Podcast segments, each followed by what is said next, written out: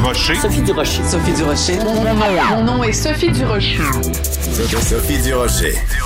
Des opinions éclairantes qui font la différence. Cube Radio.